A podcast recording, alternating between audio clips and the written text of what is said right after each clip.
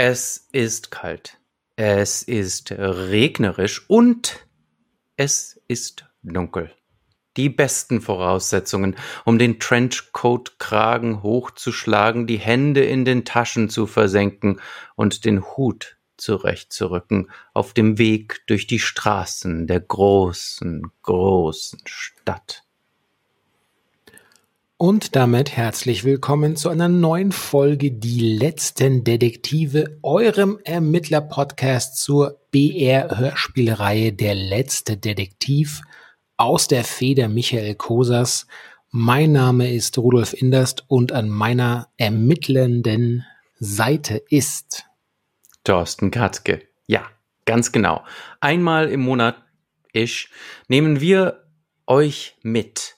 Und zwar in die verruchten, cyber-noiresk, neon-glitzernden 80er Jahre des ja sonst eher Siegmüller Wohnzimmer behäbigen bayerischen Rundfunks, wo Jonas, der letzte Detektiv und sein treuer Computergefährte Sam in der europäischen Mega-Metropole Babylon gefährlichen Verbrechen nachspüren.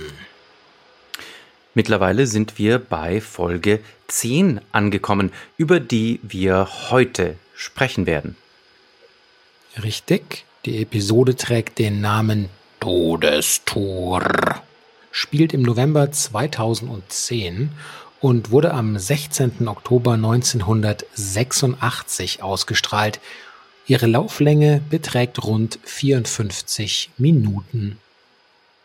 Kurz zusammengefasst gerät unser Held Jonas diesmal mit der Terrorpolizei Babylons, personifiziert durch Oberst Frank, aneinander.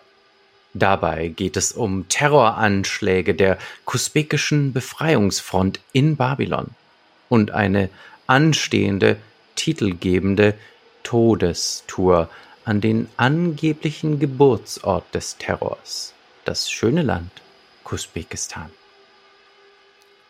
Doch bevor wir tiefer in Terror, Tod und Tour einsteigen, sprechen wir, wie immer, zuerst über das Cover der Folge.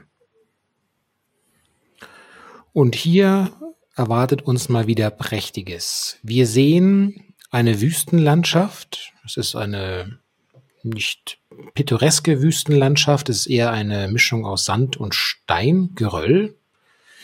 So richtig einladend sieht's nicht aus. Im Vordergrund sehen wir einen äh, chromblitzenden Wagen. Wir sehen einen einen Detektiv in diesem Wagen sitzen. Trenchcoat und Hut verraten ihn in Anführungszeichen. Und unser Detektiv blickt auf eine Szenerie, blickt auf eine Karawane anderer Fahrzeuge, die quer durch die Wüste, quer durch das Bild, quer durch das Cover fahren. Staub wird aufgewirbelt. Wir erkennen mindestens um die vier oder fünf Fahrzeuge verschiedener Couleur, Provenienz, Größe und vermutlich auch Spritverbrauchs. Wie wir später erfahren werden, ist das das geringste Problem. Und wo die alle hin unterwegs sind, das werden wir natürlich im Zuge der Folge auch noch herausbekommen. Ja, wie immer eine visuelle Tour de Force.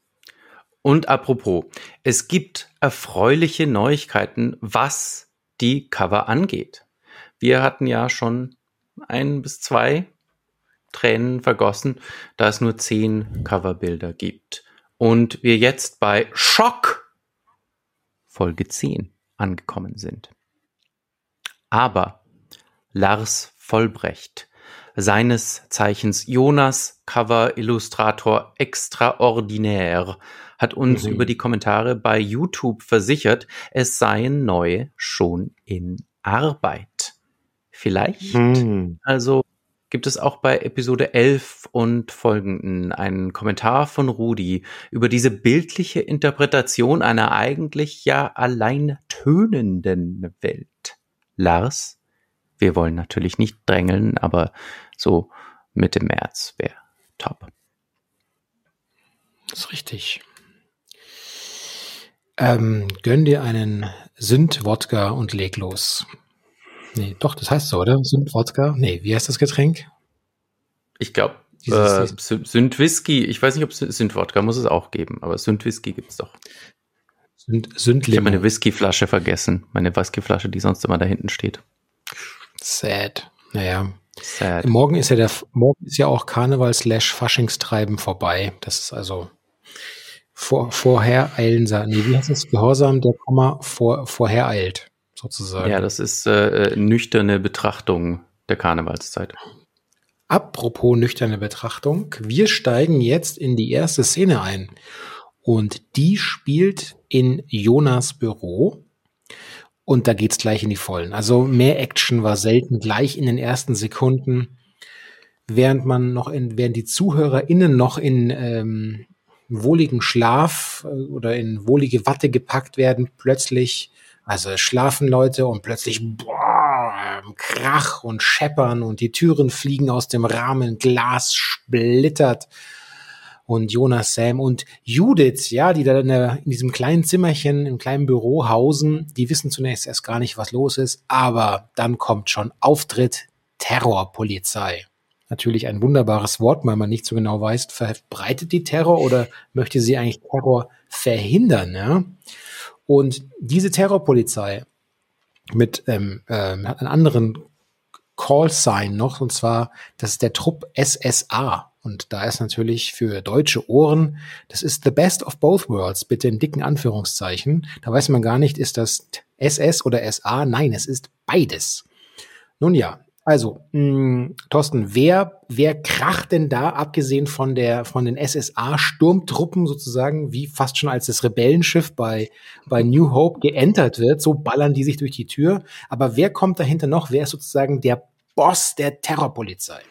Ja, anstatt Darth Vader kracht da Oberst Frank in Jonas Büro-Apartment. 20 Quadratmeter und ein paar zerquetschte. Und äh, anstatt eine Maske und einem langen Mantel trägt er Uniform mit sehr viel Lametta, wie Jonas bemerkt. Und sieht aus wie so ein bisschen so wie so ein Weihnachtsbaum. Ähm, und warum macht er das? Weil er Jonas requirieren will hätte man einfacher haben können. Das stimmt.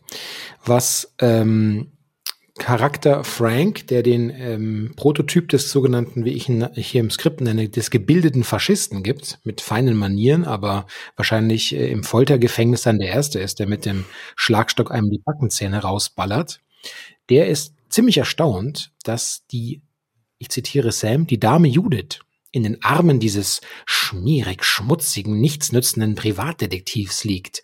Eine, wie er sagt, pikante Angelegenheit. Judith ist übrigens auch nicht erfreut. Ne? Ja. Ähm, sie kennt ihn ja, ja, auch. Sie nennt ihn ja werter Kollege mit äh, triefendstem Sarkasmus. Ja. Jetzt ist natürlich die Frage, ähm, was möchte, also du hast schon gesagt, hier, hier, hier ist praktisch Human Resource, äh, nee, nicht Resource, doch, so heißt es doch, Human HR, HR-Abteilungsarbeit ist angesagt. HR. Genau. Es geht vorgeblich um einen Job, den der Oberst, oh, pardon, den der Oberst hier für Jonas, den Privatdetektiv hat und er möchte ihn ja zu einem Nachwuchs-James Bond, kann man ja fast schon sagen, ausbilden. Er möchte, dass er für die Terrorpolizei spioniert. Und ähm, das ist erstaunlich, da gibt's mehrfach, was erstaunlich ist. Äh, vielleicht, mh, hm, warum soll er und wo soll er spionieren? Das überlasse ich Thorsten kurz eine Einführung. Aber was ich spannend fand, das können wir noch vorne kurz äh, abfrühstücken. Äh, der Antiterrorkampf in Babylon sieht wohl so aus, dass er nicht komplett vom Staat finanziert wird, ganz spannend, sondern es heißt, es gäbe dafür den sogenannten Antiterrorkampf auch einen Spezialfonds der freien Wirtschaft. Also ein typisches, äh, mindestens ein typisches Cyberpunk-Thema dort, wo ähm, man den marktradikalen Kräften völlig freien Lauf lässt. Da zersetzt er natürlich systematisch die Strukturen der vorgeblich pluralistischen Demokratie und schon äh, muss man sich bezahlen lassen von den ö ökonomischen Powerfaschisten. Ja, da sind wir eigentlich äh, wieder da, wo wir schon in diversen Episoden waren. als es um Chips ging und als es um die Verzahnung ging von Wirtschaft und Politik in Babylon. Das scheint also auch hier der Fall zu sein. Gut, wo soll Jonas jetzt hin? Er soll, sagt Oberst Frank, nach Kusbekistan. Wem das kein Begriff ist, dem sei verziehen, denn es ist kein echtes Land, sondern ein offensichtlich zusammengebasteltes Land. Äh, Michael Kose ist vermutlich aus Kasachstan und Usbekistan. Nehme ich jetzt mal also so rein, rein äh, etymologisch an. Nicht, dass ich da wirklich Etymologie habe. Er hat mhm. Buchstaben zusammengesetzt. Äh, ein Land, Oder das, das im Zitat, Kurdistan. Ku Oh ja, das, das wäre dann sehr Karl May, ne? Er redet ja über den mhm. Orient mhm. hier, ne? Wo dieses Land ist. Vielleicht ja. ist alles so ein bisschen drin. Und ich glaube, das ist auch so, dieser, dieser Orientalismus schlägt schon durch. Das ist halt irgendwo da im Mittleren Osten, wo man sich nicht so auskennt als Babylonier. Das kommt ja auch bei Jonas raus. Ja, Gerade dass nicht von, von dem äh, mysterienhaften Morgenland gesprochen wird. Mhm. Ja. Ähm, ja, hat Jonas da Bock drauf? Fragezeichen. Jonas hat gern, generell überhaupt keinen Bock auf äh, Spionagetätigkeiten und schon gar nicht für die Terrorpolizei. Worauf er allerdings Bock hat, ist nach Kusbekistan zu fahren, denn Oberst Frank eröffnet ihm, sie werden bald einen Auftrag erhalten, nach Kusbekistan zu fahren. Geheimnis, Geheimnis. Was weiß Oberst mhm. Frank? Und zusätzlich zu diesem Auftrag, den Jonas erhalten wird, soll er ja für ihn spionieren. Jonas will nach Kusbekistan fahren, nachdem er den Auftrag bekommt. Das kriegen wir gleich noch. Denn in Kusbekistan ist es warm und in Babylon am 20. November 2010 sind die Klimaregulatoren wie üblich, sagt er, ausgefallen und es ist ziemlich kalt und driesig. Aber, aber, aber, jetzt ähm, auch ein Dauerbrenner unter den, ähm, unter den Themen beim letzten Detektiv. Er hat zwar die Perma-Beziehung mit der Dame Judith, mh, mm, das, das freut ihn auch sehr, aber Judith ist von der Aussicht, ähm, dort hinzufahren, denn es ist ein gemeinsamer Urlaub eigentlich geplant, da ist sie überhaupt nicht begeistert. Denn Kusbekistan stellt sich nicht nur als zauberhaftes Land, Morgenland heraus, in Anführungszeichen, sondern es ist ein anderer Fleck. Sam liest nämlich vor oder listet auf, was in Kusbekistan sich alles herumtreibt, in Anführungszeichen. Es gibt da unheimlich viele verschiedene gefährliche Fronten, politische Fronten und ähm, auch, die sind auch alle sehr aktiv in Sachen äh, Schusswaffengebrauch. Und weil dieses Land eigentlich seit der Unabhängigkeit in einem selbst ausgerufenen oder seit der Unabhängigkeit der Ausgerufenen man sich permanent im Bürgerkrieg befindet und die Lage ist sehr wenig überschaubar. Und diese, Du hast hier auch, jetzt muss ich mal kurz zählen, eins, zwei, drei, vier, fünf hast du, glaube ich. Möchtest du mal es sind nicht alle, es sind nur die, die mir am meisten aufgestoßen sind. Ich lese mal schnell vor, welche Gruppierung. Ich glaube, neun Fronten, sagt Sammy, das sind. Äh, und dazu gehören die nationalen Marxisten, die internationalen Marxisten. Das ist auch großartig. Ähm, da muss man, glaube ich, aus den 70er Jahren und diesen ganzen marxistischen Debatten äh, hervorgehen, um zu verstehen, warum das sehr lustig ist. Provisorisch republikanische Mujahideen, provisorisch republikanisch finde ich auch sehr schön. Also die sind nicht wirklich so auf die Republik aus, aber provisorisch hm. sind sie mal republikanisch. Und die kusbekische Befreiungsfront, nicht die Befreiungsfront von Kusbekistan. Ja. Ja, wer das nicht versteht, der muss äh, unbedingt Hausaufgaben äh, erledigen. Ähm, Entsprechend können wir nachvollziehen, warum äh, Judith sagt, äh, sorry, erstens hatten wir Urlaub schon bereits äh, in, in einem anderen Ort geplant, nämlich in dem uns schon bereits bekannten, wunderschönen, ähm, hilf mir, äh, Hafen, Hafen in der Hafengegend. Babelshafen, genau. Ja. Genau. Und ähm, da ist praktisch Urlaub an der Nordsee. Chill, ja, chill, Leute. Keine Alternative für, für also den gerne. Auf allen, ja. auf allen Ebenen chill. Also ziemlich kalt dürfte es auch sein im November. Das führt auch, führt Jonas auch an, ja. Ähm, aber Judith bleibt hart und sie sagt im Grunde zu dem Zeitpunkt schon, mein Freund, also du kannst da jetzt schon hinfahren, aber wenn du nicht rechtzeitig zu dem verdammten Urlaub zurück bist, dann fahre ich in Zukunft immer allein in den Urlaub. Ausrufezeichen. Hint, hint, natsch, natsch. Ja, ähm, ah, ich ja. muss, äh, wir, bevor wir jetzt kommen zu einem Mann mit einem tollen Namen, muss ich kurz äh, aus dem Raum stürmen und ein Buch holen, das uns hier weiterhelfen will. Oh. A few moments later. Mhm, mh, mh, mh, und zwar, Rudi, was sehen wir hier? Wir sehen ja Gö Gödel Eschen Escherbach. Und den Rest kann ich nicht lesen, aber es liegt nicht an, äh, liegt wahrscheinlich an meinen Augen, an meinen schlechten mittlerweile. Hast du etwa dieses Buch, über das, über das zu reden sein wird gleich? Ist es das? Ich habe das Buch nicht wegen dieser Folge gekauft, sondern das besaß ich schon vorher. Ich habe es auch, äh, wie wenige Leute, die dieses Buch besitzen, wahrscheinlich zugeben, nicht gelesen. Ähm, denn ich dachte mal, dass ich es lesen soll, weil mir gesagt wurde, es sei ein sehr bedeutsames Buch für die 70er, späten 70er und 80er Jahre gewesen. Und das war es auch, habe es aber bis jetzt, und man sieht vielleicht auch warum, das ist jetzt nicht so ein hm. ganz kleines, dünnes Ding, ja. noch nicht kann tiefer. Man, kann man sich gegen, kann man sich gegen die Terroreinheit, wenn die Tür kommt, verteidigen damit. Genau, deswegen habe ich es auch noch. Gut, aber Rudi, ähm, äh, warum ist dieses Buch auf irgendeine Weise interessant? Es hat ja zu tun mit einem Herrn, den Jonas jetzt hier am Telefon hat. Wie nennt sich denn dieser Mensch?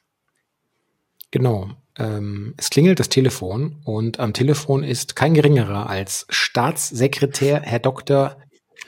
Gödel Escherbach. Und der kontergeriert, also Gödel Escherbach ist natürlich fürchterlich witzig, wie wir jetzt schon festgehalten haben. Es handelt sich um ein Buch von 1979, ähm, Douglas Hofstetter natürlich. Und was da versucht wird in diesem Buch, eine Art von Zusammenführung von Kurt Gödel, dem Mathematiker, und MC Eschers, der als, äh, also MC Escher, der als Illustrator tätig war und den viele ähm, Schüler und Schülerinnen vermutlich von schlimmen Mathebüchern, Schulmathebüchern, den, die Covergestaltung kennen dürften.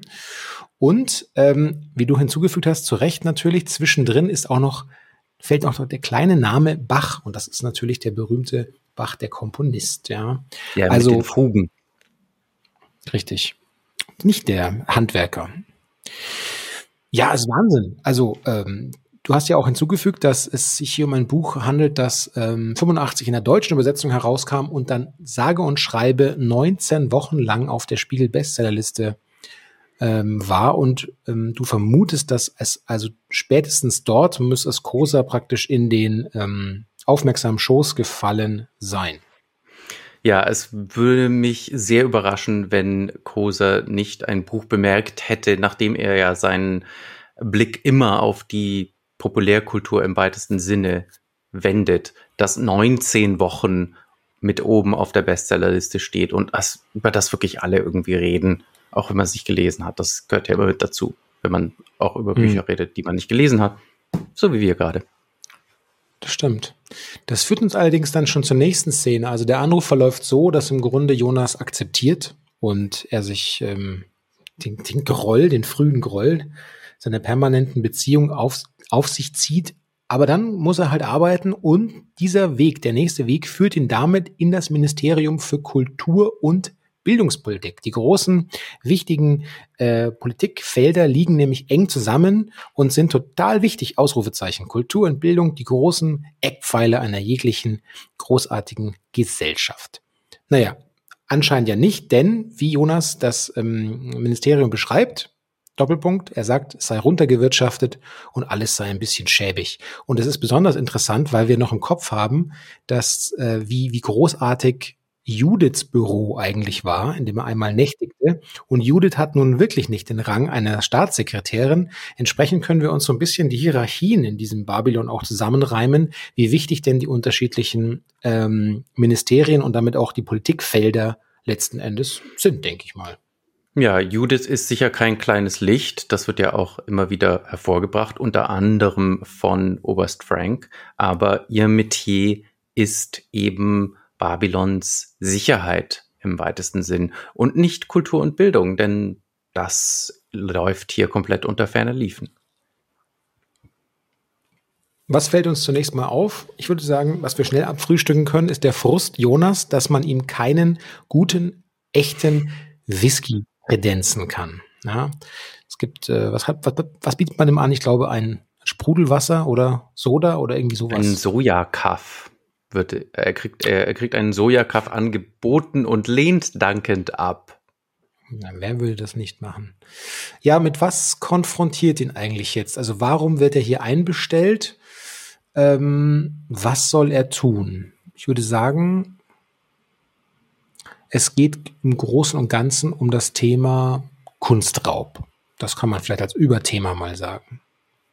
Nicht, dass genau. Jonas einen durchführen soll, sondern es hat, äh, es geht um etwas anderes.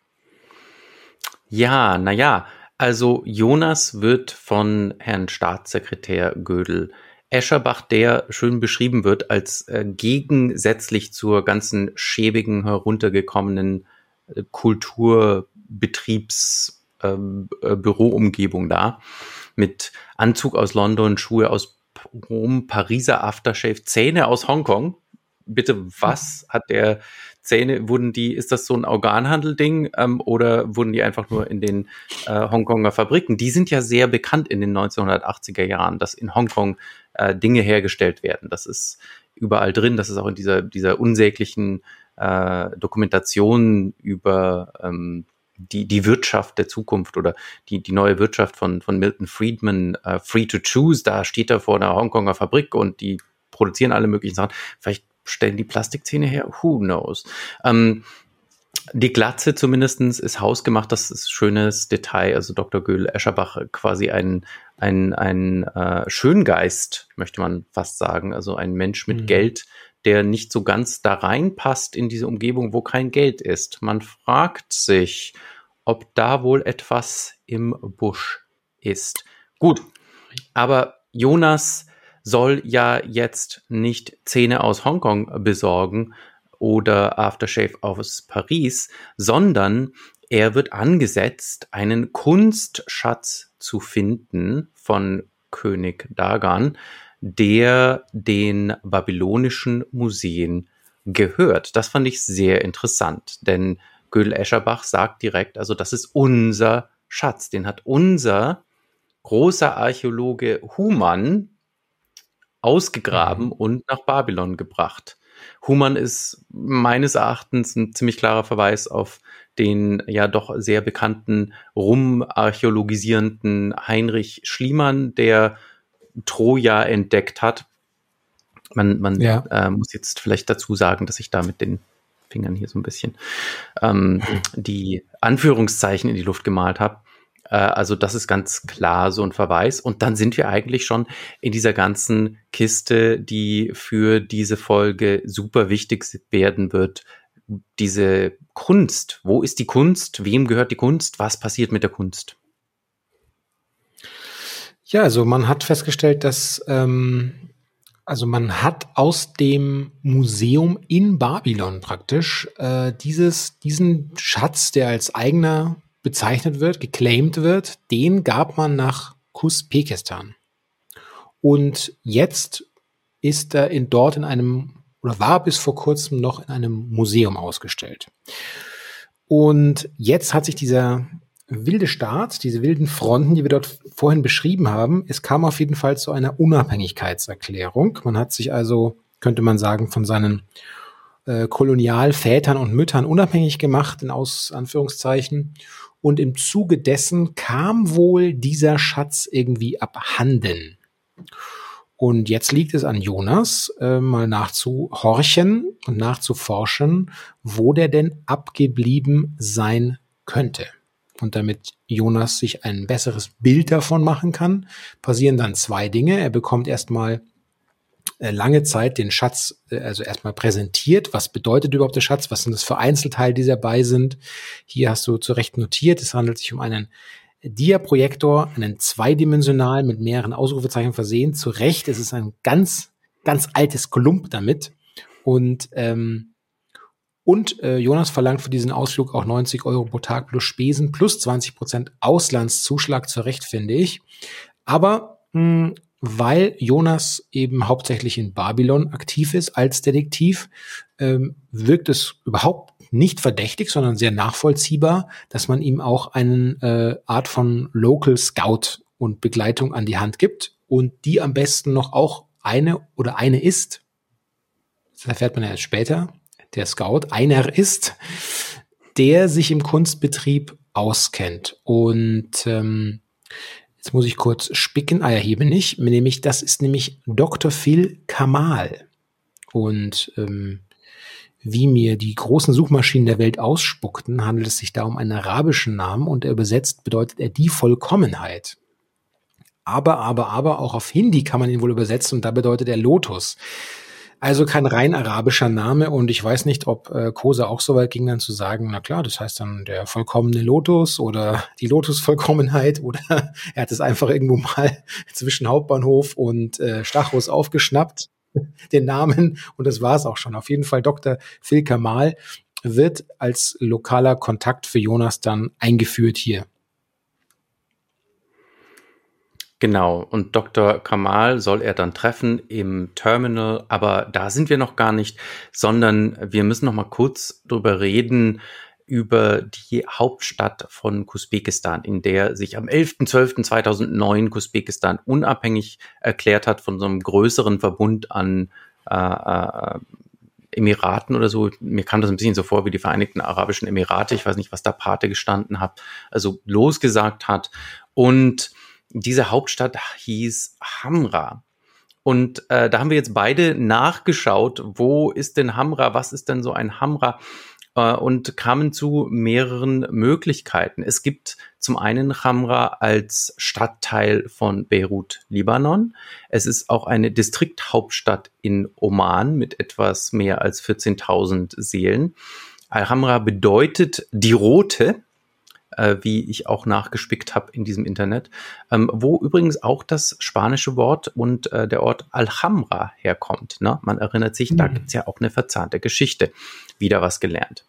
Äh, und das fand ich auch vielleicht so ein bisschen passend auf die Sache, die jetzt da in der Todestour passieren wird.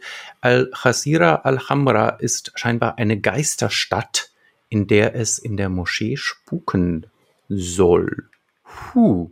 Und dann gibt es natürlich mhm. weitere Siedlungen und Städte mit dem Namen Hamra oder Al-Hamra. Ähm, du hattest das äh, unter anderem äh, hier aufgeschrieben. Es ist ein, eine Siedlung, die ähm, völkerrechtswidrig im äh, Westjordanland errichtet wurde ähm, mhm. äh, seitens Israel. Und es gibt äh, eine Stadt Hamra in Schweden. Ich nehme mal an, egal welche, ist, welche gemeint ist, ist es nicht die Stadt Hamra in Schweden. Da sind wir geografisch eine Ecke zu weit weg. Ja, das glaube ich auch nicht, ja. Ja. Richtig. Ach ja. Und Ach ja, noch eine, noch eine Sache, noch eine Sache habe ich hier, weil Jonas kriegt diesen Schatz präsentiert und da, da äh, habe ich so ein bisschen an unserem Jonas gezweifelt, denn er beschreibt einen von diesen Kunstschatzteilen äh, als antiken Gartenzwerg. Und was wissen wir, Rudi? Was wissen wir denn über Jonas Welt? Da wissen wir auf jeden Fall eins, dass er Schwierigkeiten hat, ganz edle Zierzwerge zu erkennen und sie als Gartenzwerge betitelt, was natürlich äh, dem Kunsthandwerk, dem Unendlichen, nicht gerecht wird. Hier, hat nichts nicht, gelernt. Folge war das? Nichts gelernt. Nichts gelernt hat unser, Folge, unser, unser lieber Jonas. Folge, was war das dann? Die letzte vor der vor Staffelende, oder? Ja, lass mal schauen. Warte, äh, ich hole mal noch schnell den. Wo ist denn unsere Folgenliste? Da habe ich das doch alles. Ver Verfolgenliste.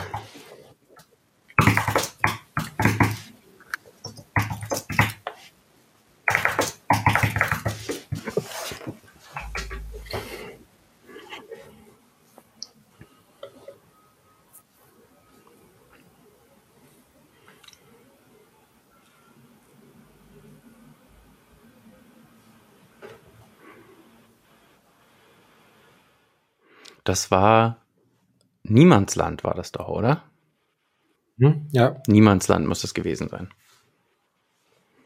Unsere Wer Zierzwergfolge. erfahren möchte, was es mit Zwergen auf sich hat, der hört sich einfach nochmal mindestens die Folge an, Niemandsland, und dazu auch dann gleich bitte unsere Folge, unsere Besprechung der Folge. Niemandsland. Ähm, Von führenden Jetzt- Zierzwergen empfohlen. von Fün- ähm, Stichwort, vielleicht bevor wir in die nächste Szene gehen, noch eben ganz schnell, um es rund zu machen, der Schatz gehört uns. In Anführungszeichen. Der Schatz gehört uns, Thorsten. Gehört uns der Schatz wirklich? Ja, das sagt Herr Gödel-Escherbach, äh, denn äh, der Archäologe Humann hat ihn ausgegraben und ins Museum in Babylon transportiert und deswegen gehört der Schatz jetzt den Babyloniern.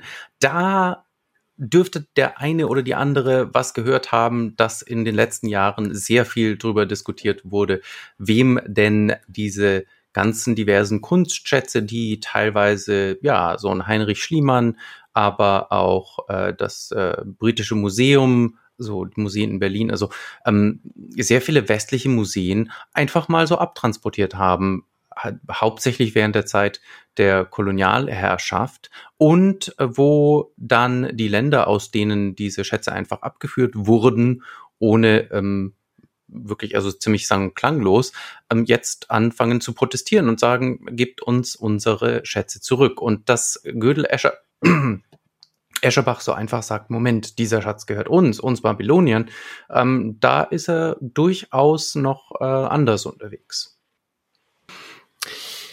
Okay, ähm, kommen wir zum Thema flottes Reisen in der Zukunft. Ähm, wir haben ja schon öfter gehört, wie das gehen soll, nämlich per Rakete. Und auch diesmal entscheidet man sich, gerade wenn man natürlich so weit ins Ausland muss, dann auf jeden Fall mit der Rakete. Ähm, du hast die Reiseroute ein bisschen nachskizziert, scheinbar nicht direkt nach Australien, sondern mit Zwischenstopp in Hamra und Singapur. Das kann Ja, sich die doch nicht Rakete, lohnen. Die Rakete, in die Jonas jetzt steigt, nachdem er im Aerodrom Babylon erst Judith verabschiedet hat, auf, sagen wir mal, nicht die netteste Art und Weise, und Dr. Phil Kamal getroffen hat, die Schock eine Frau ist und Doktor crazy. Mind blowing. My God. Setzte sich in die Rakete zusammen mit äh, Dr. Duna Kamal. Und die Rakete hat eine Reiseroute nach Khamra in Usbekistan, dann nach Singapur und dann nach Australien. Und ich habe mich jetzt gefragt, wenn ich so eine Rakete, also wenn ich Raketen betreiben würde, ähm, wenn man so ein bisschen weiß, wie diese ganze Sache funktioniert mit Treibstoff und äh, Erdanziehungskraft und diesen ganzen Dingen, das kann sich doch nicht lohnen, so eine Rakete solche Hüpfer machen zu lassen, solche kleinen Hüpfer konstant, ähm, anstatt äh, einfach das einmal voll komplett auszubuchen und zu sagen, wir fliegen jetzt nur nach Australien. Boom. Sind wir auch alle viel schneller da. Weil, äh, also, ich stelle mir das nicht besonders, äh, sagen wir mal, angenehm vor, weil du wirst ja voll in, in, in die Bänke gepresst, wenn die Rakete startet und dann landet die Rakete wieder und dann machst du das noch zweimal, bis du in Australien bist. Das, das, das kann doch, das, das macht doch keiner mit. Das kann sich doch nicht lohnen, sowas anzubieten. Also bitte. Also betriebswirtschaftliche Fragen, die wir hier zu Recht in den Raum mal werfen. Und wir erwarten, dass ähm, ihr da draußen, liebe Hörer und Hörerinnen, die einen ähm, Raketenterminal-Bahnhof führt, dass ihr uns da unterstützt. Wir möchten gerne eure Meinungen. Kann das durchgehen? Genau. Kann da mal jemand, der Kaufmann und Kauffrau ist, das mal konsequent? Kann, kann, man, kann da mal jemand eine Excel-Tabelle erstellen? Das das wäre mir sehr lieb, ja. Ja, mit, Also- mit Revenue Passenger Kilometers für äh, Chemorox nach Australien. Genau.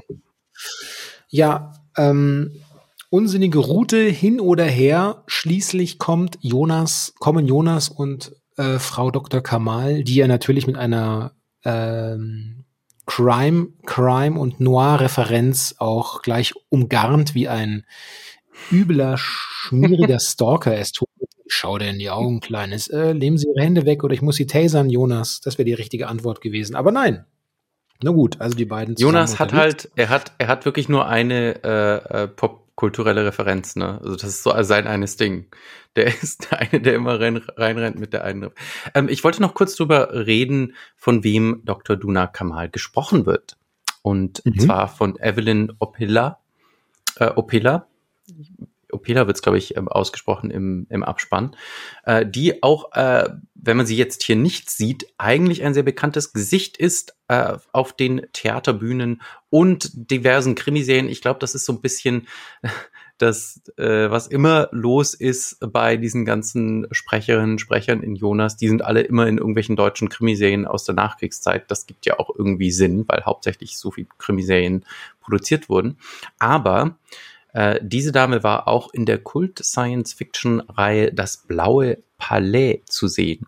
Die, die wurde gedreht unter Regie von Rainer Erler. Und dieser Name ist uns ja schon einmal begegnet, und zwar als Regisseur des Organhandelfilms Fleisch, auf den mhm. wir uns bei der Schlachthaus-Episode bezogen haben. Also wir haben hier eine, eine schauspielerische Verbindung sozusagen zu einer früheren Folge. Also das ist nochmal an der Stelle auch ein absoluter Sehtipp. Man kommt da, glaube ich, aktuell nicht um den Kauf herum, bilde ich mir ein. Ich weiß gar nicht, oder man kann mal auf YouTube gucken. Ähm, vielleicht könnte man da Strömen gesehen. Hm.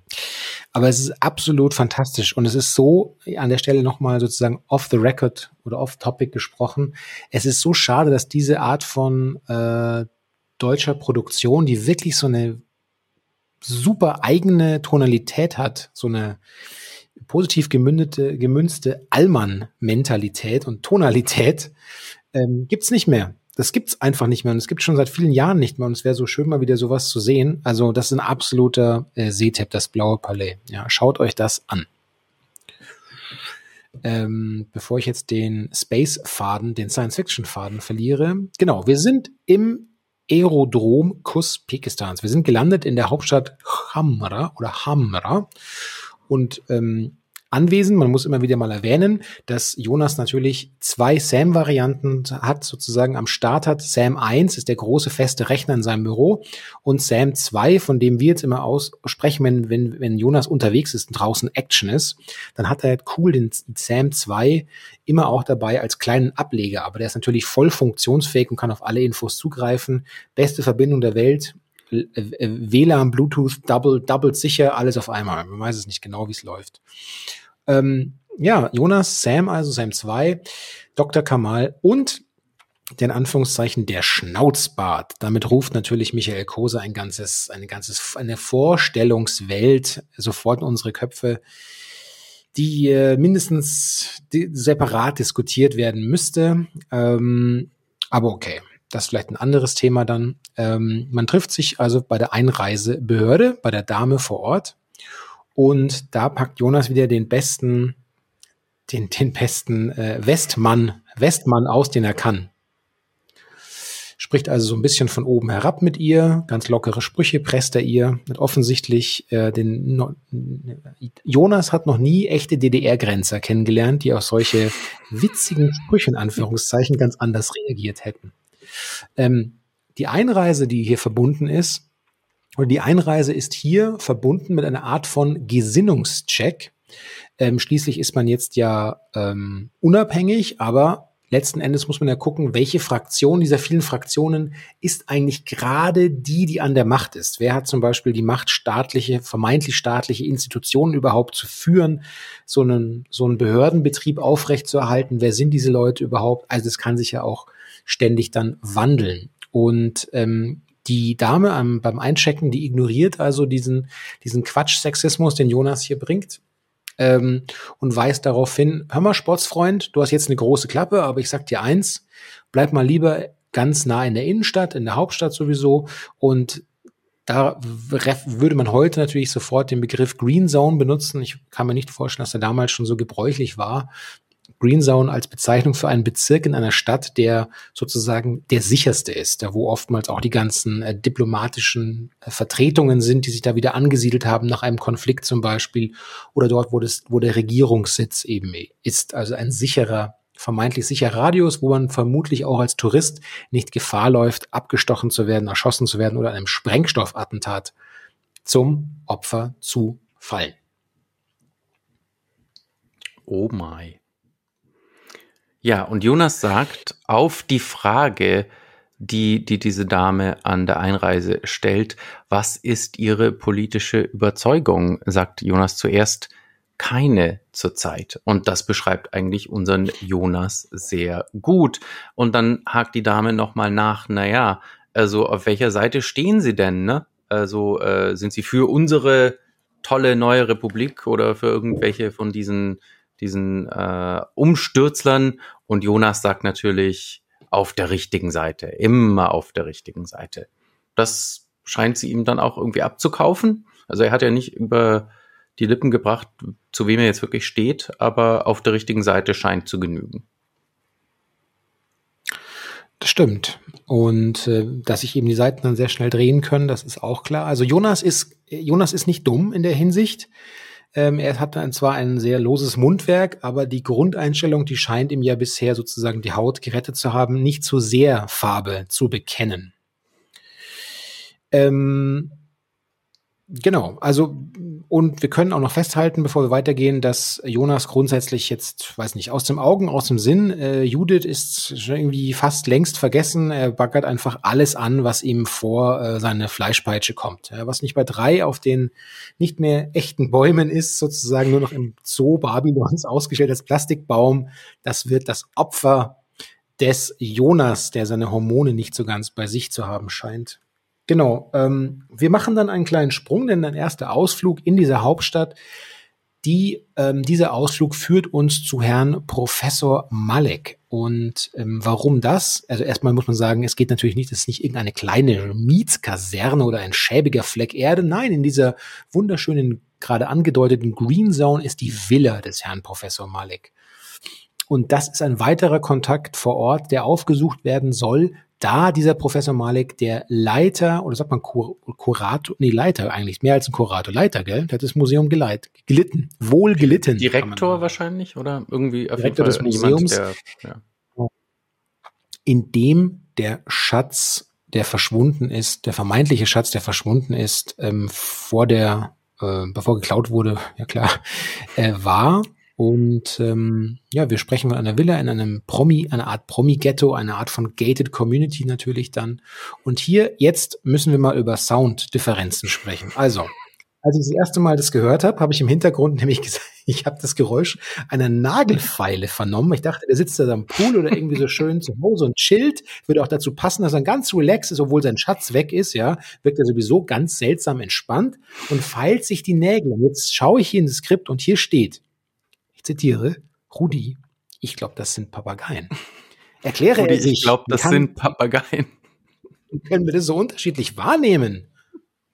Ähm, äh, das, das weiß ich nicht, aber ich habe das äh, mit äh, recht guten Kopfhörern gehört und äh, ich kann dir mit relativer Sicherheit sagen, dass das sind äh, Papageienklänge beziehungsweise Vogelklänge, wie ich sie im äh, Garten auch öfters höre.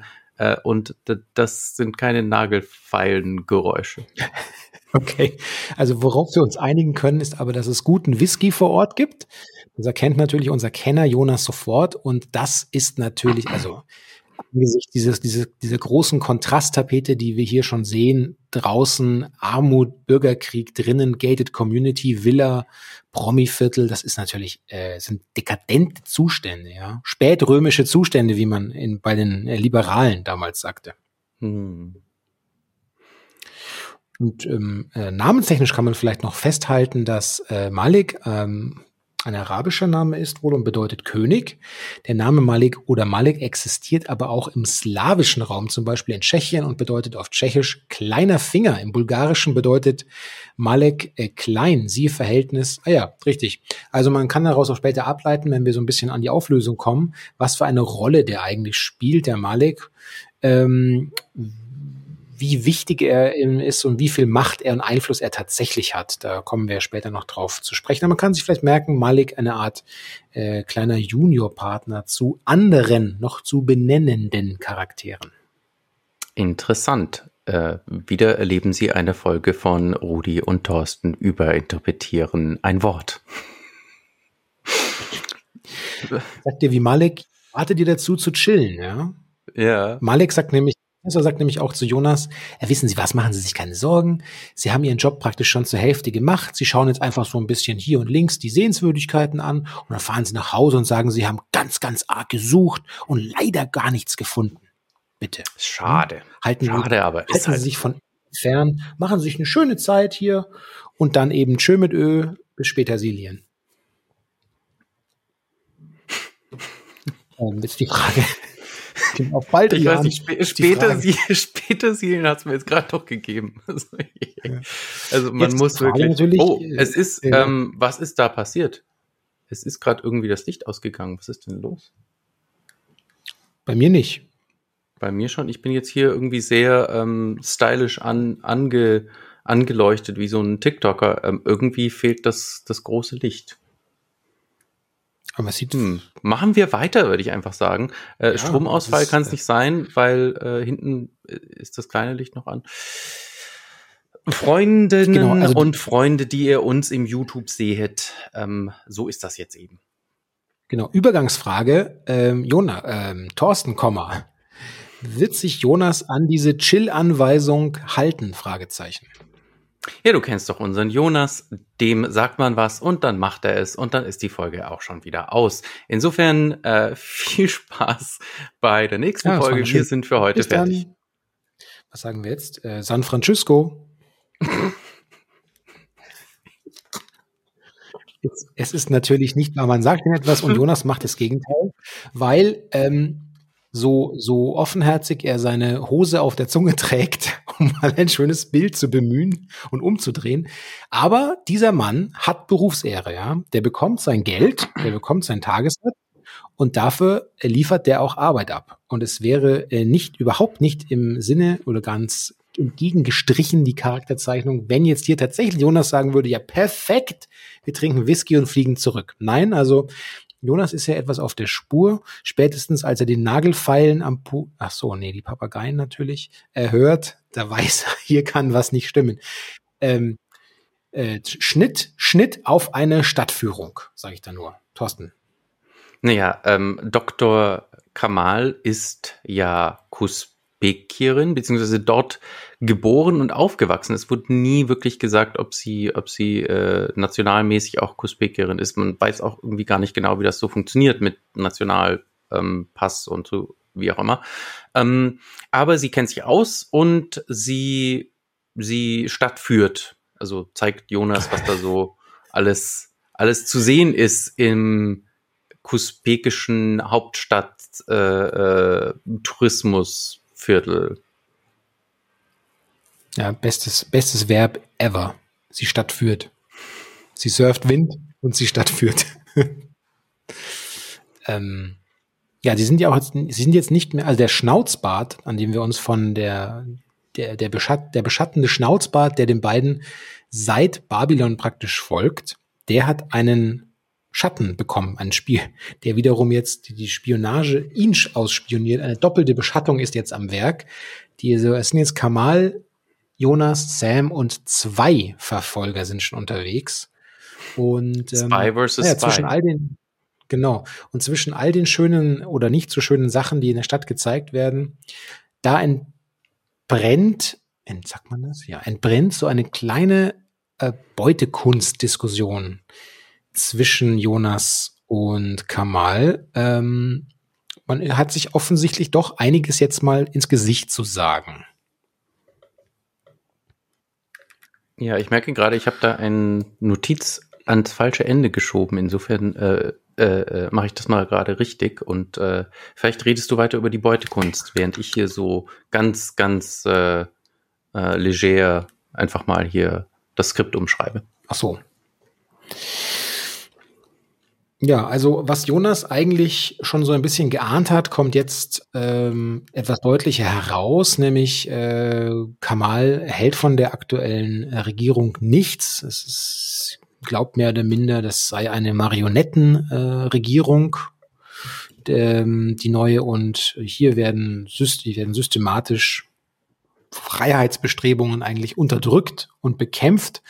Und ähm, auch dieser, dieser Schatz, ja, der ist klarerweise, hat das, hat dieser Schatz nichts in einem Museum in Babylon zu suchen, sondern der gehört natürlich in, ja, in die, in die hiesigen Landstriche.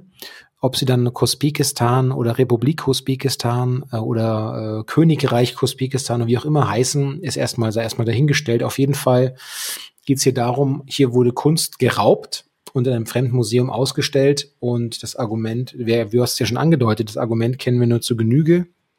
Und da gibt es hunderttausend weitere Argumente, wie zum Beispiel, wir bewahren den Schatz ja nur praktisch für euch auf, weil ihr seid noch nicht so reif. Ihr seid, die staatlichen Strukturen sind noch nicht so weit entwickelt. Das Kunst, äh, Politikfeld Kunst ist noch nicht so weit entwickelt. Das würde ja verschütt gehen oder man würde es klauen oder euch trauen wir sowieso. Eigentlich dahinter steckt natürlich immer die Vermutung, dieses Volk ist im Grunde möchte es gleich im nächsten Tag den Schatz eigentlich verkaufen für ein paar, für ein paar Dollares, um sich damit einen Westwagen am schlimmsten, im schlimmsten Fall auch noch zu kaufen. Nee, nee, da behalten wir lieber den Schatz mal für uns, auch wenn er eigentlich äh, bei euch, euch entwendet wurde. Oftmals ja unter der Hilfe, zur Hilfenahme dann von lokalen Arbeitskräften auch noch. Das spielt natürlich auch eine Diskussion, eine Diskussion, eine Rolle in dieser Diskussion, ja. Ja, und wir sind jetzt da, wo der Schatz mal war, obwohl Professor Malek gesagt hat, da ist nichts mehr, hat sich Jonas trotzdem dahin begeben, ins Museum, findet den Museumswärter, den, äh, das Phantom des Museums, wie er ihn nennt, und dann äh, redet Jonas, also beziehungsweise dann redet äh, Dr. Kamal mit dem Museumswärter und findet Dinge heraus? Ja, ähm, da gibt es jetzt mehrere Sachen, die äußerst schwierig sind. Und zwar zum einen äh, geht Jonas mit dem mit einer breiten, ja, muss man jetzt sagen, was kann man da sagen, Euro, europäischen Brust, Stadtstaat, Megastaat, babylonischen Brust hin und ähm, weiß nicht, ob er es wirklich nicht ahnt oder besser weiß. Offensichtlich kann er nicht, kann er ja nicht erwarten, dass ähm, der Wärter vor Ort, der vielleicht für einen Stundenlohn von was weiß ich was dort arbeitet.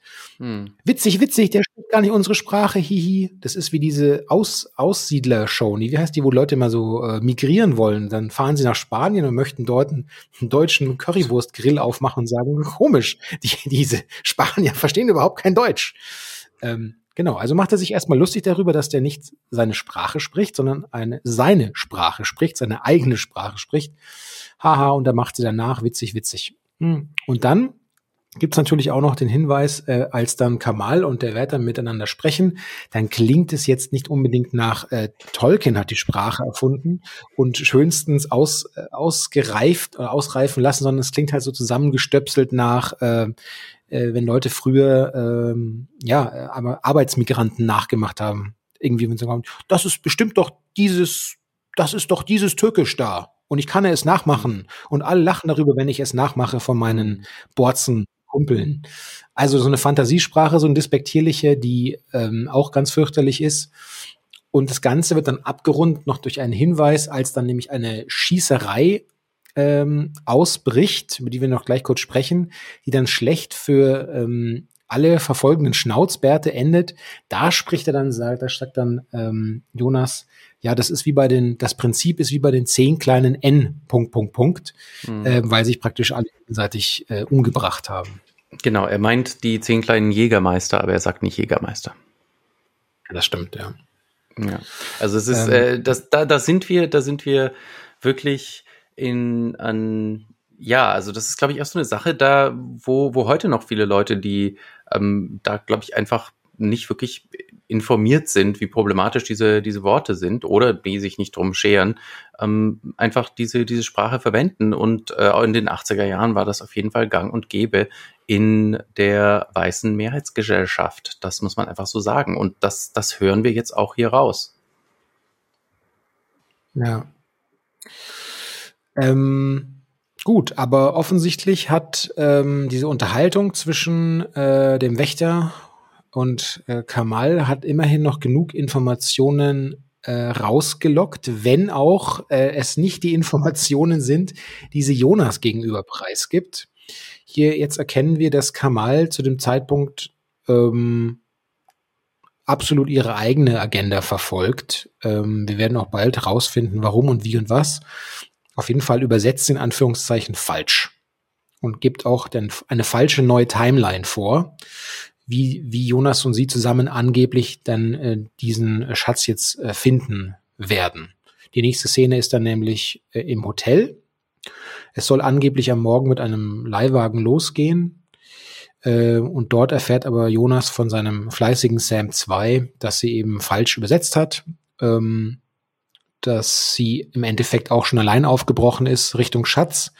Und jetzt mh, hm, bleibt eigentlich nur noch eins zu tun, nämlich äh, Jonas und Sam fahren hinterher den, den, äh, den, ja, wie soll man sagen, der Rebellengruppe, der vermeintlichen Rebellengruppe in Spee fahren sie hinterher.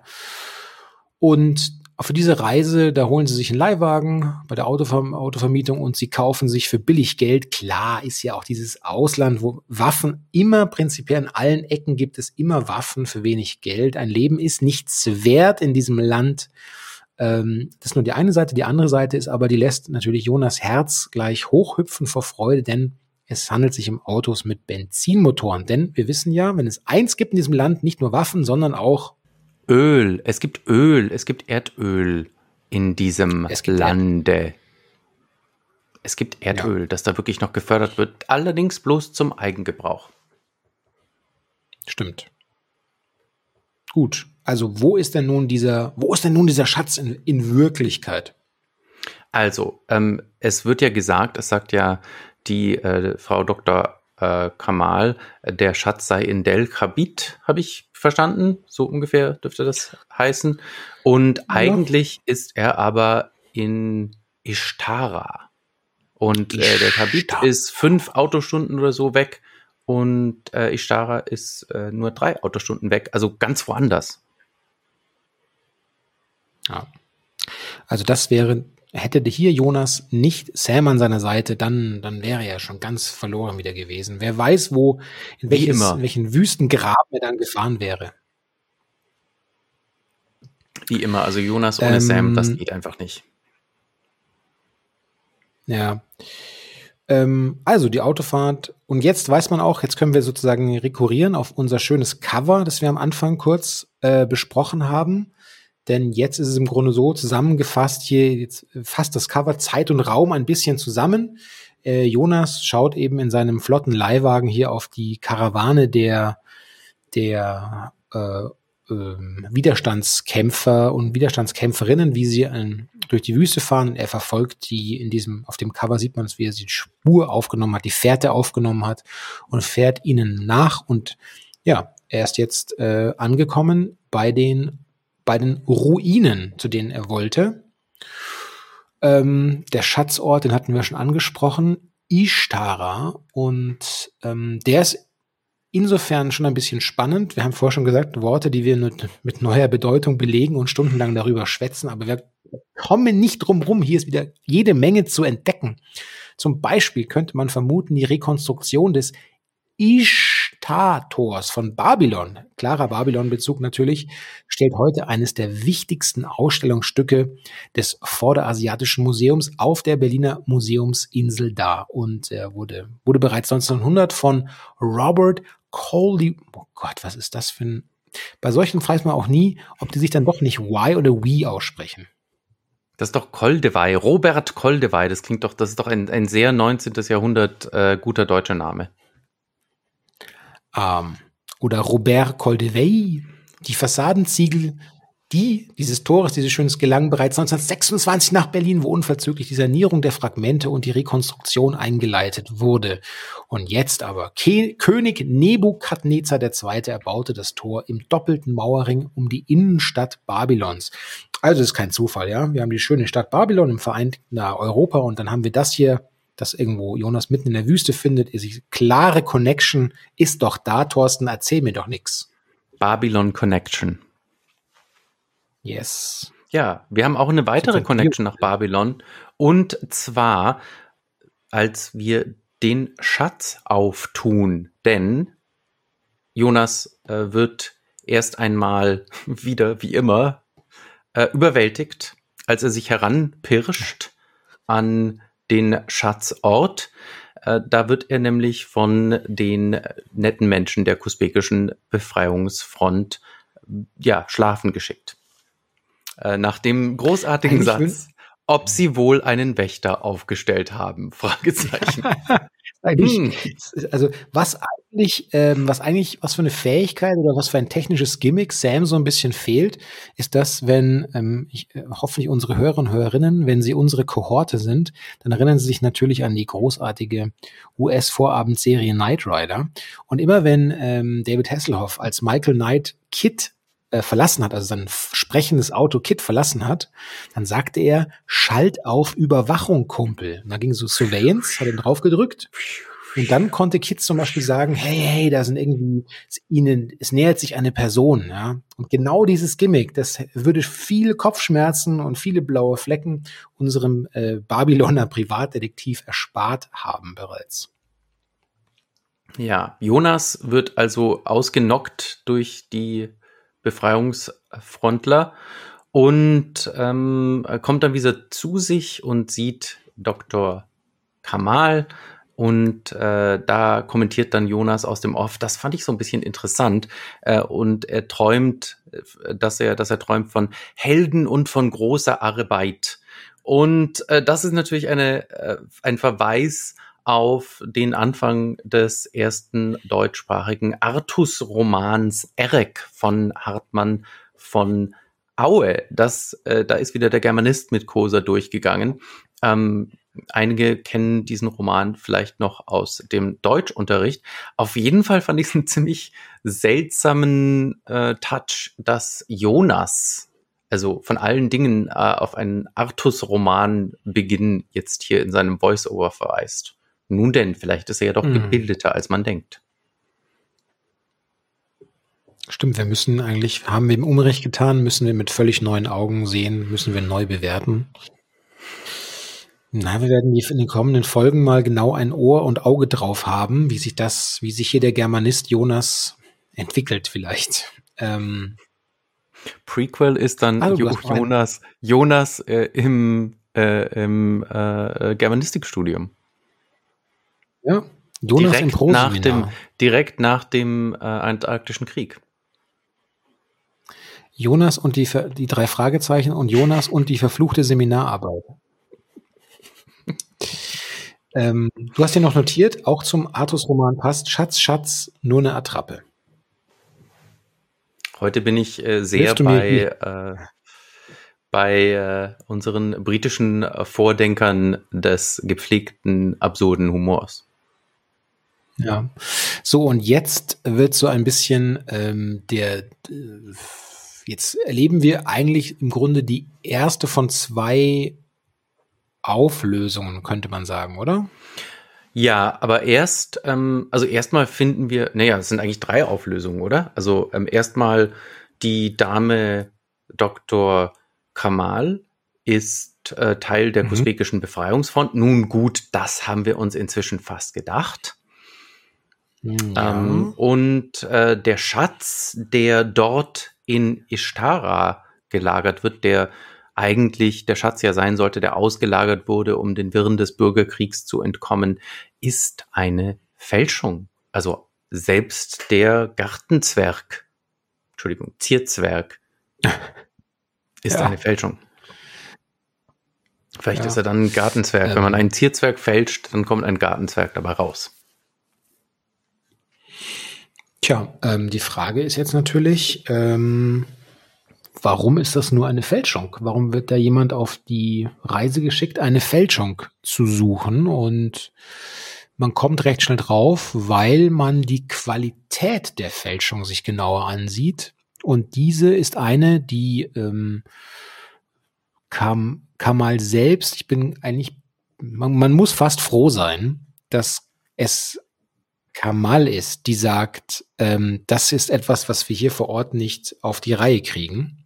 Hätte das Jonas gesagt, wäre das natürlich noch despektierlicher gewesen. Hier die Bauernstümper nicht mal ordentliche Fälschungen anfertigen können von dem nutzlosen Plunder. Nein, also man kommt schnell drauf, das ist eine so gute Fälschung, zumindest von außen, Sie wird aufgeschossen, die Fälschung, mit einem Laser. Da sagt Kamal, ey, Scharfschütze, ich weiß Bescheid und knallt sie eigentlich das Ding äh, Jonas aus der Hand mit dem Laser im Grunde. Und dann erkennen sie schnell, das kann eigentlich nur in Babylon selbst angefertigt worden sein. Und wer kennt sich wohl mit Kunstfälschungen dieser Qualität besser aus als das Museum, aus dem angeblich der Schatz durch Umwege abhanden kam? Also, ja, wir gehen also zurück. Ja, wir gehen also nun zurück zur Villa des Professors Malik und da passieren einige unschöne Dinge. Ja, also man kommt ähm, die die Kamal und ihre und ihre An und ihre Rebellen-Crew, die ähm, beginnen jetzt Professor Malik zu foltern. Der ist ihnen sowieso unsympathisch, weil er einfach ein ko kollaborierender Staatsfeind praktisch für sie ist. Aber jetzt hat er auch noch, jetzt steckt er auch noch mit ähm, Herrn Staatssekretär Eschenbach unter einer Decke, ja, weil dann rauskommt, dass die beiden ähm, sich zusammengetan haben, um von einem vermeintlichen Kunstraub, der nie stattgefunden hat, zu profitieren. Denn ähm, der Originalschatz, der ist nämlich nach wie vor in Babylon und wird dort peu à peu in kleinen Stückchen in die ganze Welt an äh, verschifft für KunstliebhaberInnen auf dem Schwarzmarkt. Und ähm, ein erstes Stück wurde bereits verscherbelt. Ich glaube, Sie sagen nach Amerika, oder? Mhm, das war doch der Gartenzweck, oder? Ja, stimmt. Ja, genau. Und ähm, ja, und jetzt kommen wir nochmal darauf zu sprechen, warum ich vorher gesagt habe, Malik ist der, der kleine Finger, der Juniorpartner, weil er im Grunde natürlich ähm, eigentlich genauso wie, wie, wie Eschenbach unter, unter dieser Decke mitsteckt, aber vom Verkauf bekommt er höchstens so und so viel Prozent. Das war abgemacht. Aber er hat, wie 30. er betont, wie er unterstreicht, ja, 30, hm, er gibt allerdings zu bedenken, ich glaube, er glaubt, ich nehme an, er denkt, das bringt ihm irgendwie einen Vorteil jetzt angesichts der Folter.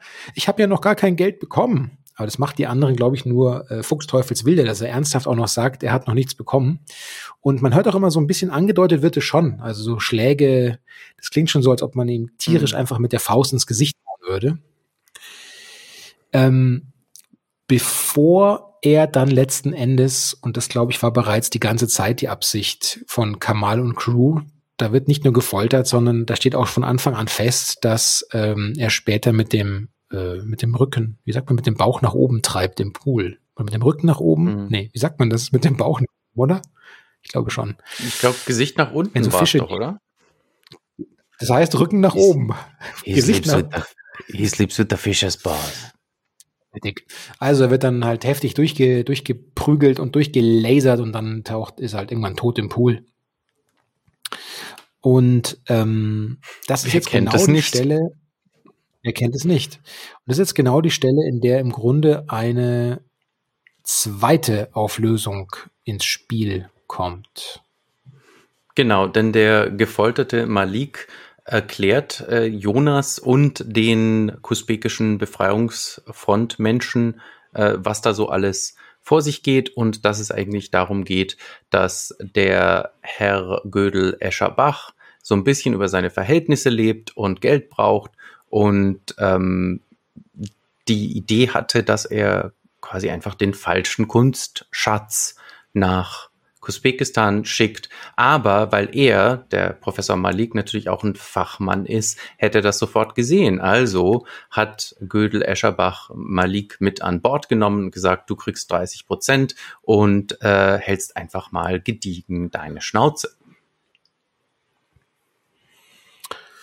Das ist richtig. Und ähm, hier finden wir dann etwas, also jetzt passiert auch noch was, ähm, was auch kurios ist. Also Jonas ist damit im Grunde, ist alles aufgeklärt, ja. Und es gibt keinen Grund mehr für Jonas länger in diesem Land zu bleiben. Ähm, und sagt ja dann morgen früh Rückreise. Und jetzt schmeißt sich, warum auch immer, Kamal so wie eine, wie eine fleischfressende Venus, umschlingt sie jetzt Jonas und sagt, ja, im Grunde bist du doch noch gar nicht richtig angekommen in diesem Land, Schmirgel, Schmirgelpapier und ähm, ja, ich habe hier einen schönen Satz dazu notiert im Skript, den kann ich nicht vorlesen, weil dann werden wir explicit. aber so viel sei gesagt. Den ersten Teil, da schrieb ich, Jonas gibt sich neutral wie die Schweiz. Damit meine ich, dass sich äh, Jonas nicht dem Freiheitskampf der kusbekischen äh, Freiheitsfront, nee, wie heißen sie? Verdammt, Doch. wie heißen sie gleich wieder? Befreiungsfront Die- von Usbekistan, bitte.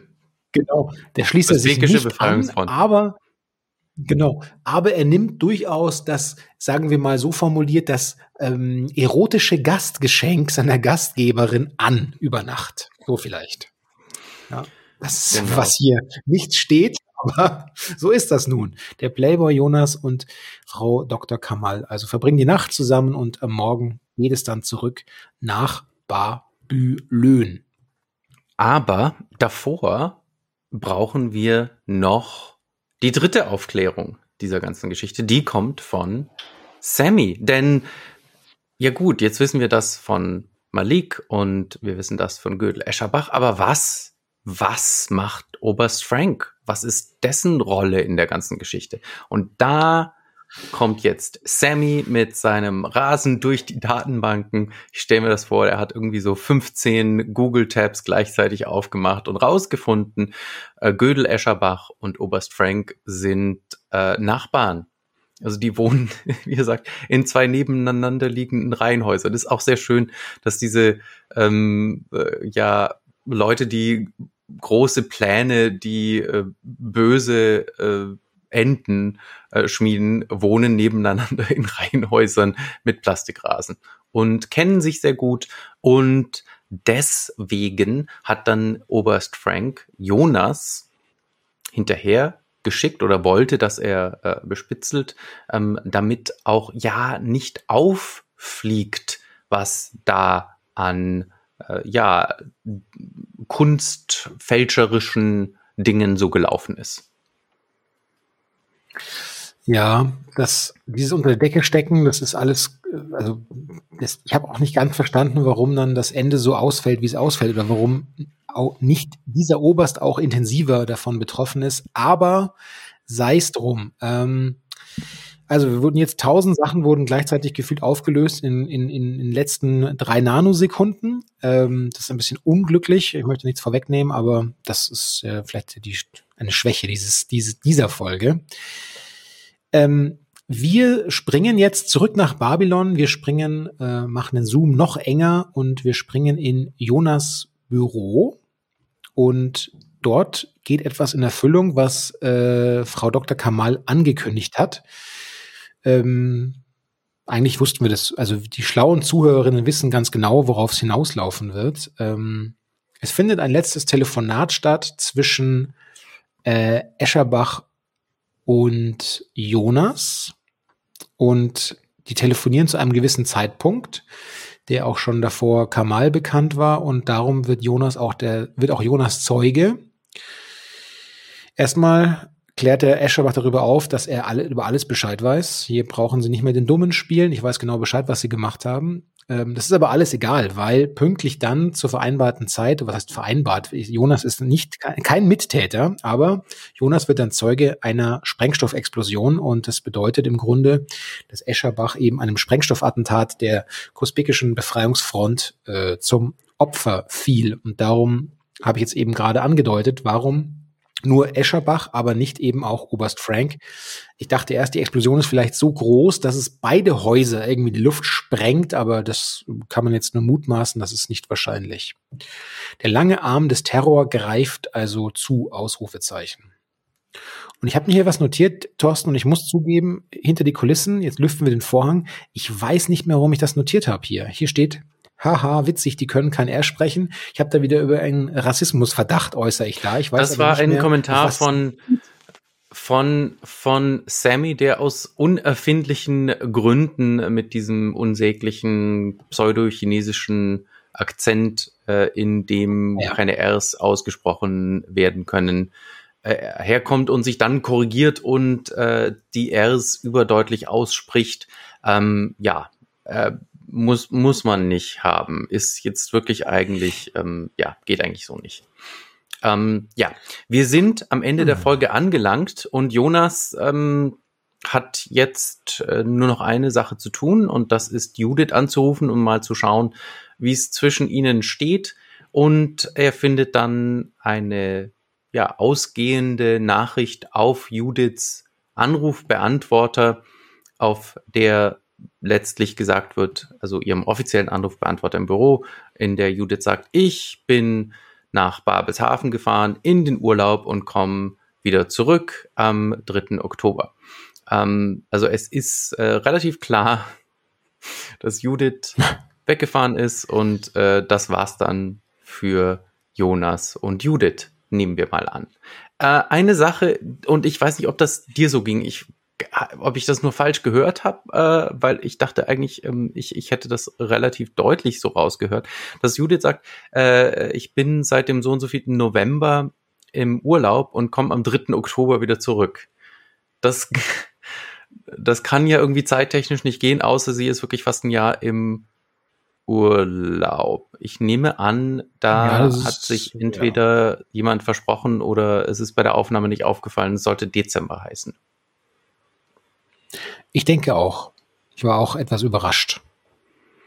Ansonsten Oder ähm, so more power to her. Ähm, äh, elf Monate Urlaub geht auch mal. Ja, das stimmt. Gut, dann sind wir jetzt bei unserer Großkategorie Bewertung angelangt. Und ähm, jetzt haben wir das erste Mal, das erste Mal ist jetzt etwas passiert. Das ist noch bei keiner einzigen Folge passiert, während ich mir tatsächlich. Ja. Ha.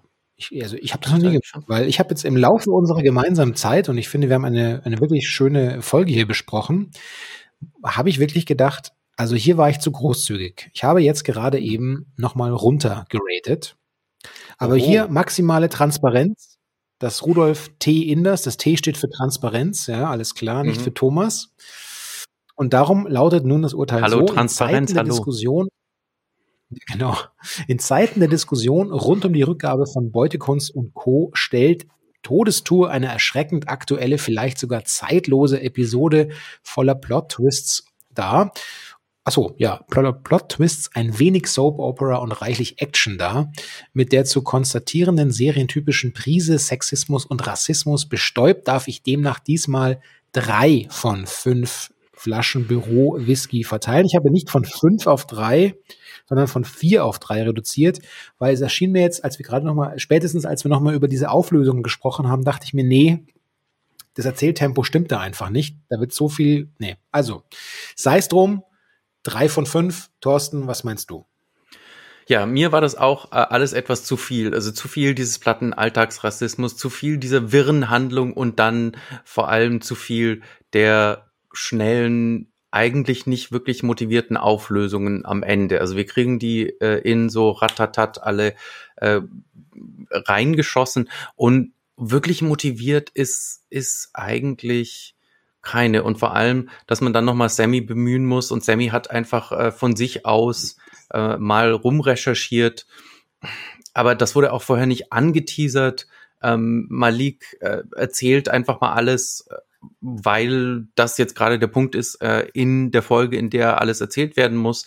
Ähm, aber was ist denn sein Incentive dafür? Also er wurde ja schon mal fies gefoltert und es sieht jetzt nicht so aus, als geht's gut für ihn aus. Also warum muss er ihn dann alles? Also es ist alles so ein bisschen zu viel. Ähm, für mich, äh, ich habe mir da aufgeschrieben, das war Tell, Don't Show. Also die haben andauernd nur darüber geredet, was jetzt passiert ist, ohne dass es auch wirklich passiert ist. Deswegen drei von fünf Flaschen mit einem warnenden Kommentar an Jonas, denn an Judiths Stelle wird's mir jetzt langsam auch reichen, weil der gemeinsame Urlaub in Babelshafen, den abzusagen, um dann mit einer Doktorin aus dem Untergrund so RAF-mäßig hier ähm, sich zu verlustieren. Also da ist es eigentlich dann durch. Und wer weiß, was äh, Jonas bei der Ausreise der Flughafendame nochmal gepresst hat für, für Sprüche. Nun gut. Ähm, ja, das bedeutet, wenn auch ihr euch brandheiße Infos über den letzten Detektiv Babylons holen wollt, ohne dafür auf Todestour geschickt zu werden, dann seid ihr natürlich bei uns genau richtig. Abonniert uns bei YouTube und beim Podcatcher eurer Wahl. Mittlerweile kann man, inzwischen müssen wir, glaube ich, nicht mehr schreiben mittlerweile, weil ich glaube, das ist schon die dritte oder vierte Folge. Also man kann auf Spotify jetzt auch Bewertungen aussprechen ähm, und besucht unsere Website. Way, way, way, die letzten Detektive.dew. ja, okay, also ähm, die letzten Detektive.de. Also schreibt uns Feedback an sam at die letzten Detektive.de. Da erreichen uns immer wieder Zuschriften. Wir lesen sie alle. Manchmal antworten wir nicht gleich. Macht euch keinen Kopf. Hier geht nichts verloren. Äh, behaupten wir. Schaut vorbei bei Instagram. Dort findet ihr uns at die letzten Detektive und auch auf Twitter. Dort sind wir at letzte Detektive. Und damit bleibt nur noch eins zu sagen. Ja, Sammy, klapp das babylonische Tor raus. Oder das Bett.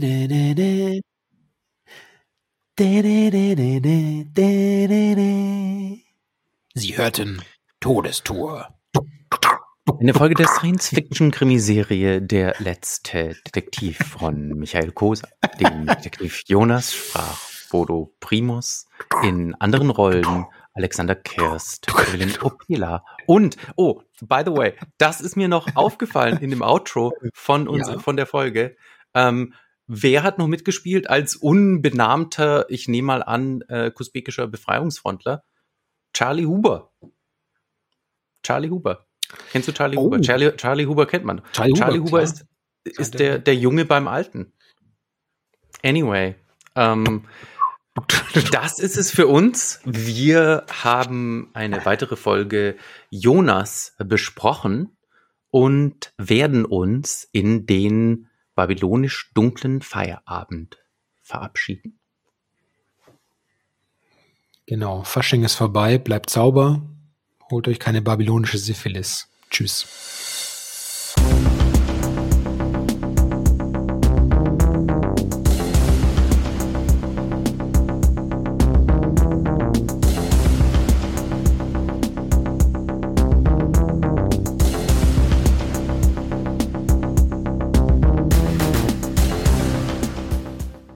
War Todestour. Eine Folge der Podcast-Reihe Die letzten Detektive von Rudolf Inderst und Thorsten Katke. Zur Hörspielreihe Der letzte Detektiv von Michael Koser. Redaktion Rudolf Inderst und Thorsten Katke. Musik von Schwarzensee.